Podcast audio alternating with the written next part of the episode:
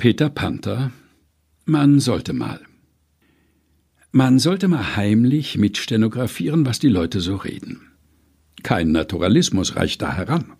Gewiss, in manchen Theaterstücken bemühen sich die Herren Dichter, dem richtigen Leben nachzuahmen, doch immer mit der nötigen epischen Verkürzung, immer leicht stilisiert, für die Zwecke des Stücks oder des Buchs zurechtgemacht. Das ist nichts. Nein, man sollte wortwörtlich mitstenografieren. 180 Silben in der Minute. Was Menschen so schwabbeln. Ich denke, dass sich dabei Folgendes ergäbe. Die Alltagssprache ist ein Urwald, überwuchert vom Schlinggewächs der Füllsel und Füllwörter. Von dem ausklingenden nicht wahr, sprich necha, wollen wir gar nicht reden. Auch nicht davon, dass bitte die Streichhölzer eine bare Unmöglichkeit ist, ein Chimborasso an Unhöflichkeit. Das heißt natürlich, ach bitte seien Sie doch mal so gut, mir eben mal die Streichhölzer, wenn Sie so freundlich sein wollen. Danke sehr, bitte sehr, danke sehr. So heißt das. Aber auch wenn die Leute sich was erzählen, da geht's munter zu. Ober Stock und Steine stolpert die Sprache, stößt sich die grammatikalischen Bindeglieder wund, o tempora, o modi. Das oberste Gesetz ist, der Gesprächspartner ist schwerhörig und etwas schwachsinnig. Daher ist es gut, alles sechsmal zu sagen. Darauf sagt er, er kann mir die Rechnung nicht geben. Er kann mir die Rechnung nicht geben, sagt er ganz einfach. Na höre mal, wenn ich ihm sage, also wenn ich ganz ruhig sage, Herr Wittkop, geben Sie mir bitte mal die Rechnung, dann kann er doch nicht einfach sagen, ich kann Ihnen die Rechnung nicht geben. Das hat er aber gesagt, findest du das?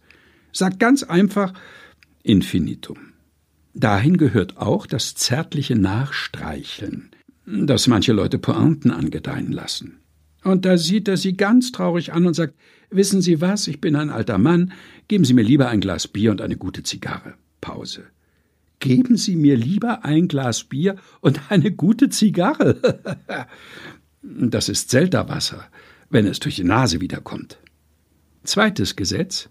Die Alltagssprache hat ihre eigene Grammatik. Der Berliner zum Beispiel kennt ein erzählendes Futurum. Ich komm de Straße lang da wird mir doch der Kuhkopf nachbrüllen und vergiss nicht, det Mächen den Ring zu jem. Na, da wär ich natürlich meinen linken Jummischuh ausziehen und ihn an Kopf schmeißen. Drittes Gesetz.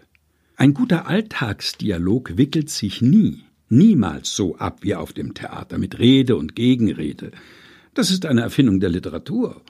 Ein Dialog des Alltags kennt nur Sprechende, keinen Zuhörenden.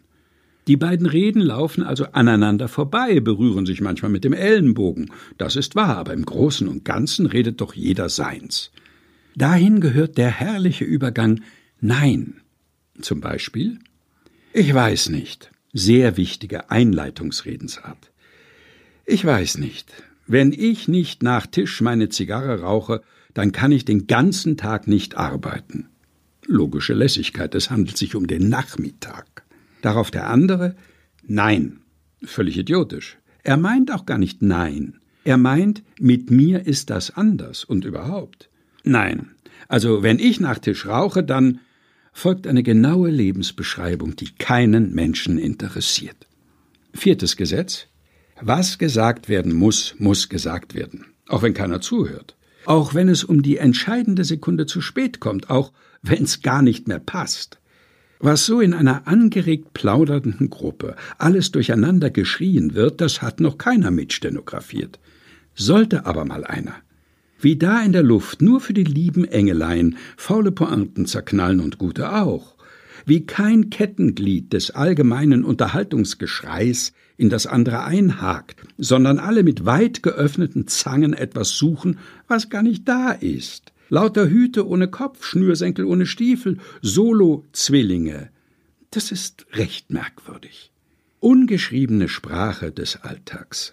Schriebe sie doch einmal einer. Genauso wie sie gesprochen wird. Ohne Verkürzung, ohne Beschönigung, ohne Schminke und Puder, nicht zurechtgemacht. Man sollte mitstenografieren. Kurt Tucholsky alias Peter Panther, man sollte mal aus Vossische Zeitung vom 23. Januar 1927.